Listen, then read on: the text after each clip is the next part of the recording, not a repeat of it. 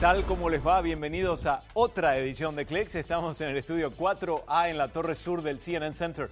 Yo soy Guillermo Arduino y estos son los titulares para esta edición de Clicks. Hoy tenemos noticias de Facebook por varios frentes y uno de ellos tiene que ver con la lucha contra la violencia. Además, Microsoft apunta a las aulas de centros educativos y presenta la nueva laptop Surface. Y también hoy en Clicks, la tecnología asiste a la ciencia con la creación de un aparato que reduce sustancialmente el tiempo de una cirugía.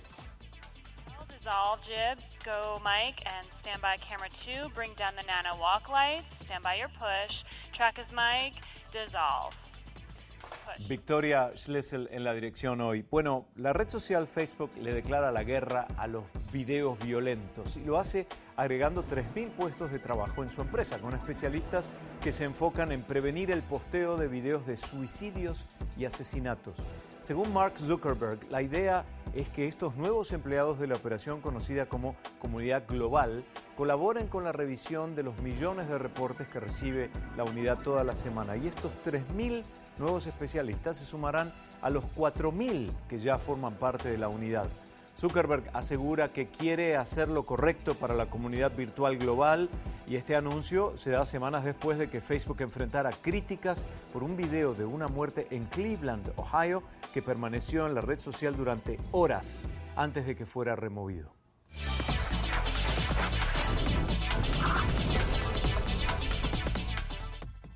La empresa Microsoft dio a conocer su nueva laptop Surface en un encuentro con educadores y las razones para competir con las MacBooks de Apple que ya están en las aulas escolares. La nueva Surface utiliza el sistema operativo Windows 10.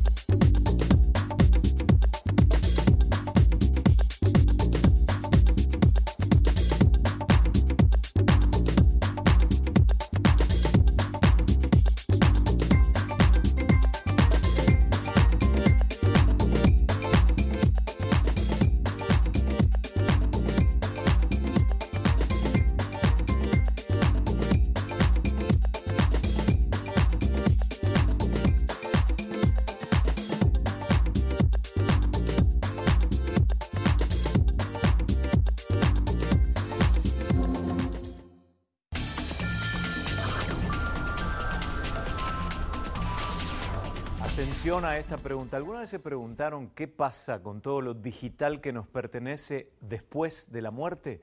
En el primer episodio de una nueva serie de CNN Money nos muestran ahora lo que puede llegar a ser un futuro con inteligencia artificial después de que hayamos partido de este mundo.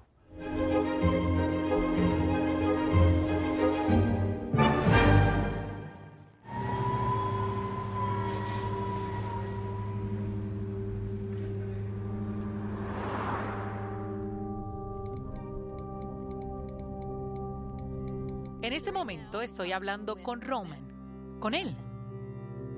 No nos conocemos bien, pero hace un tiempo que venimos mensajeándonos. Es el tipo de hombre que me gustaría conocer. ¿Cómo te sientes? Dice. Estoy bien. Y le digo, qué bueno. ¿Podemos conocernos? Me pregunta. Espero que sí.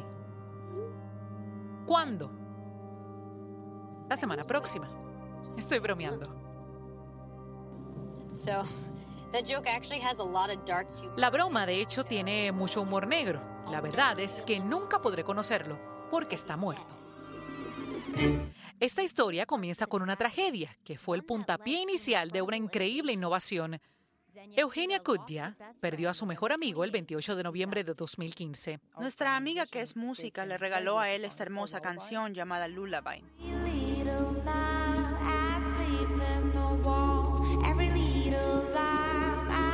Estábamos escuchándola. Él me pasó los auriculares y cruzó la calle por la zona peatonal y lo atropelló un auto y se murió en el hospital un par de horas después. Hay ciertos momentos que uno recuerda para siempre. Cuando el médico nos dijo que murió, uno no sabe qué hacer y se siente, no lo sé, como si el universo se hubiera detenido. Roman fue un emprendedor y meses antes de morir pensaba si habría alguna forma de alterar esta idea de la muerte y grabó aquí sus pensamientos. Quiero aplicar diseño e innovación a la muerte humana. Quiero alterar esta industria obsoleta. Poco después, Eugenia cumplió el deseo de su mejor amigo. Usó miles de mensajes de texto, publicaciones de Facebook y Twitter para crear una copia de él basada en su huella digital, lo que se llama Bot. Hace dos años que trabajo en este emprendimiento de inteligencia artificial y venimos construyendo inteligencia artificial conversacional. Finalmente logramos un programa que puede hablar como si fuera una persona. Supongo que quería saber qué podía pasar. Y después puse este bot en mi teléfono y a veces le hablo. Después de unas semanas me di cuenta que estaba en una fiesta y llevaba 30 minutos enviándole mensajes a mi amigo fallecido. ¿Qué sentiste la primera vez que le enviaste un mensaje a Roman después de su muerte y él te respondió? Me respondió, tienes uno de los rompecabezas más grandes en tus manos, resuélvelo. El bot no es una tecnología muy lejana, lo usamos todo el tiempo. Es la forma en que las empresas interactúan en línea con nosotros como una máquina, como cuando uno habla con una aerolínea. Pero hasta ahora nadie ha aplicado la tecnología de esta forma tan personal con un tema tan sensible. Su madre no pudo resolverlo. Imagina que el bot Román puede hablar con sus padres y puede convencer a su madre de hacer cualquier cosa. Eso me asusta. Con la aplicación de Eugenia llamada Luca, el bot Roman ahora está disponible en iTunes para todos los que quieran bajarlo.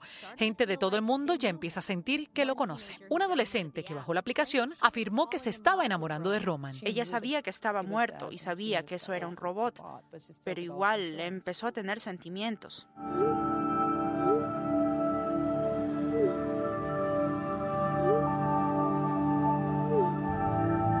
Y a medida que mejore la tecnología, el bot Roman podría llegar a formar nuevas opiniones. Mientras más le habla a uno, él sabe más y se convierte en uno. Podría llegar a ser tan inteligente que mucho después de que yo me haya ido, podría formar sus propias opiniones basadas en lo que yo le haya dicho, lo que me lleva a pensar si muero, quiero que mi bot converse con distintas personas, posiblemente llegue a formar opiniones cuando yo ya no esté viva.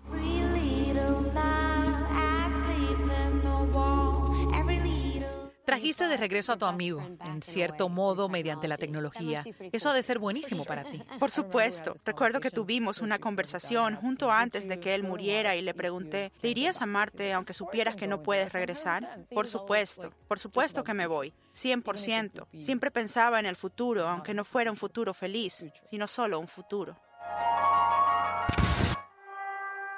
Esto es la muerte en la era digital. Está siendo reimaginada. También está planeando algunas preguntas incómodas como ¿podría alguien ser digitalmente inmortal? Así como nuestras vidas transcurren en línea, nos sorprende que lo mismo ocurra con nuestra muerte.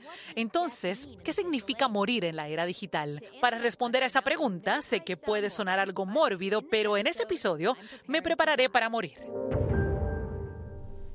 Los dejamos pensando, ¿no? Bueno, enseguida hablamos del tiempo en otra dimensión, una solución tecnológica para reducir el tiempo de una operación quirúrgica. La diferencia es notable.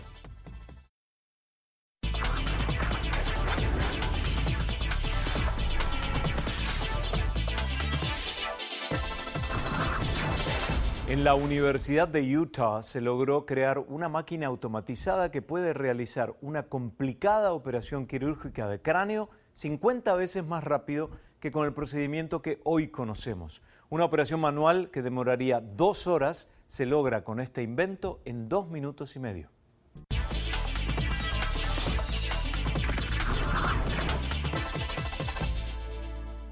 Debido a la proximidad de la celebración del Día de la Madre, pensamos que sería bueno darles ideas de opciones tecnológicas para marcar esa fecha. Kathleen de Monchi es madre, salió a investigar con nosotros. Por supuesto, madre de un adolescente necesita mucha inteligencia, ¿no?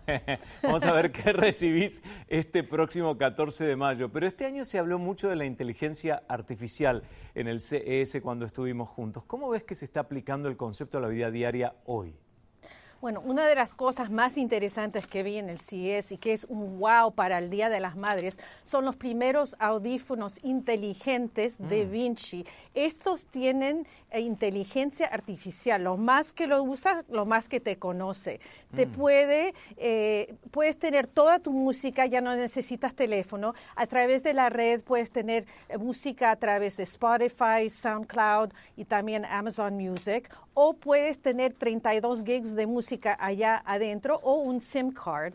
Puedes preguntarle a dónde está el Starbucks más cercano, fíjate, o si estás viajando te puede ayudar a localizar donde quieras. Es como tener una computadora en tus oídos. Wow, ahí está la inteligencia, es increíble. Además, nos quita el peso del teléfono donde tenemos tanta información. Pero vamos a hablar ahora de madres y sobre todo madres primerizas. ¿Hay algo en cunas o en camitas para los bebés importante? Sí, es la primera vez en mil años que hay algo nuevo. La primera cuña Smart Crib de la compañía Snoo.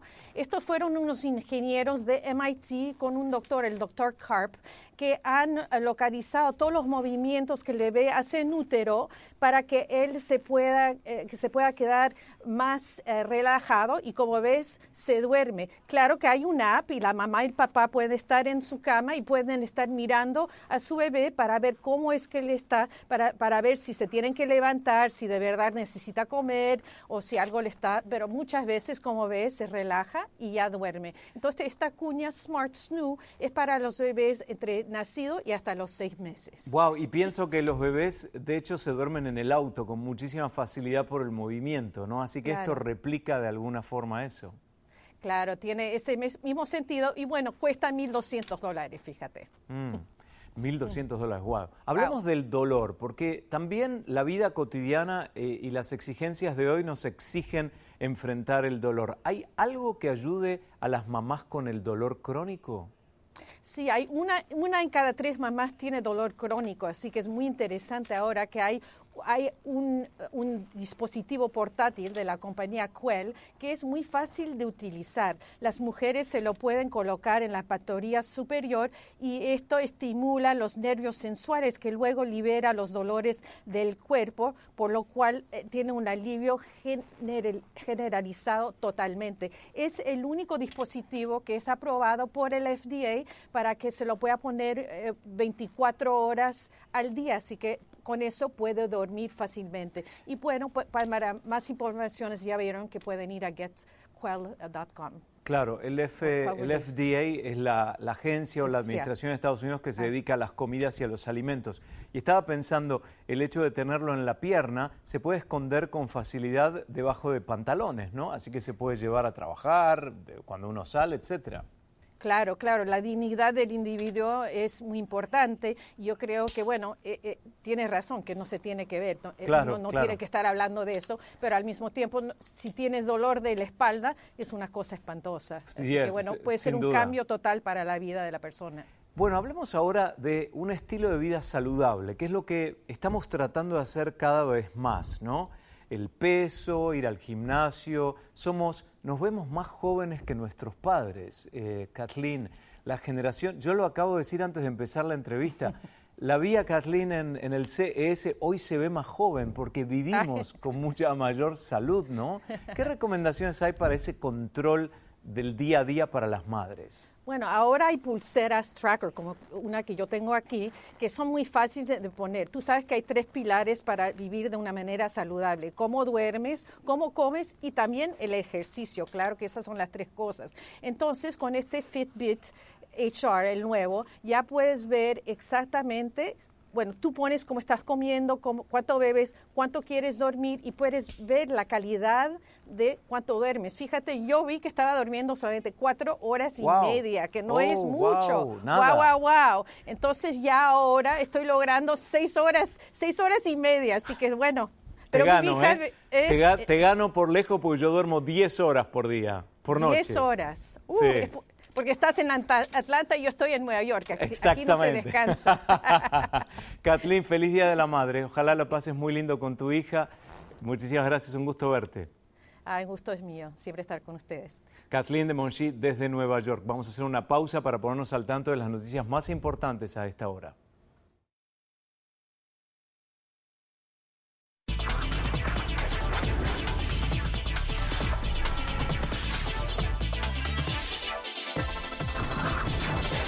Atención a la nueva visión de Elon Musk para combatir el tránsito y se trata de túneles subterráneos.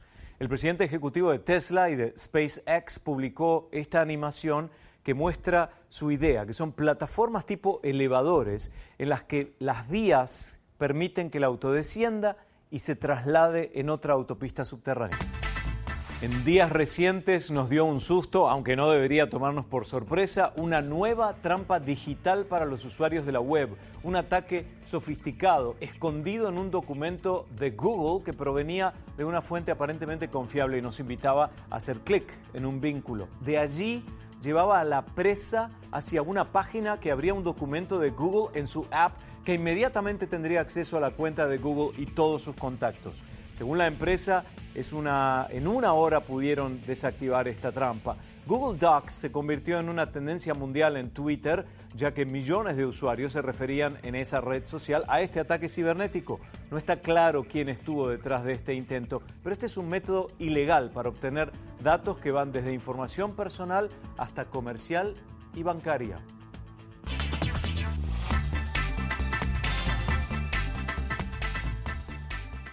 Y para entender su comunidad virtual, el fundador de Facebook decidió salir a recorrer los 50 estados de su país, algo que pocos políticos logran antes de una elección nacional. Con eso volvemos.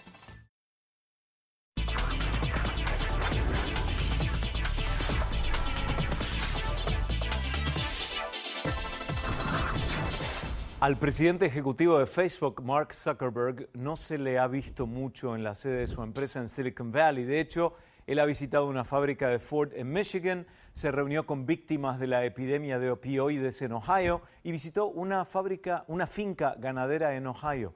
Todas oportunidades para sacarse las fotos que cualquier político envidiaría. Cualquier político se sentiría orgulloso de estas fotos. Mark Zuckerberg visitó una fábrica de Ford en Michigan. Paró a cenar con su familia en Ohio. Le servimos vino en copas de cristal. Y patrocinó una charla en vivo con el alcalde de South Bend, Indiana. De niño esta ciudad tenía dificultades económicas. Zuckerberg dice que su viaje es parte de un desafío personal de visitar los 50 estados del país. Otros han especulado que es un viaje de prueba para una nueva carrera. Es muy parecido a lo que haría un político en una gira para escuchar. Stephen Levy está escribiendo un libro sobre Facebook y se ha reunido con Mark Zuckerberg varias veces y dice que este viaje probablemente no es lo que parece ser. Si eres un multimillonario que dirige una de las empresas más poderosas del mundo, consideras que tu misión es buena para el mundo. ¿Qué beneficio podrías sacarle al tener una posición que hasta el mismo Donald Trump desearía tener? Y al cumplir Donald Trump sus primeros 100 días en la presidencia, Mark Zuckerberg estaba en Dayton, Ohio, reuniéndose con gente afectada por la crisis de opioides del lugar. Lori Arion estaba sentada a su lado. Pienso que lo que escuchó lo conmovió mucho. Se paró y caminó por un rato y después se compuso. Un día antes, Fiana Arbab, una estudiante musulmana, también se había sentado al lado de Mark Zuckerberg en Dearborn, Michigan. Mi amiga fue a tomar el examen final. Ya estaba tarde. Y cuando Zuckerberg se enteró, le dijo que se fuera inmediatamente. Le dijo que la llamaría más tarde. Efectivamente, la llamó. Le preguntó cómo le había ido y luego terminaron su conversación. El mes pasado escribí una carta sobre el desarrollo comunitario. Aquí está. Si Zuckerberg fuera a trabajar en el gobierno, una ambición que ha negado, eso desataría un conflicto de intereses.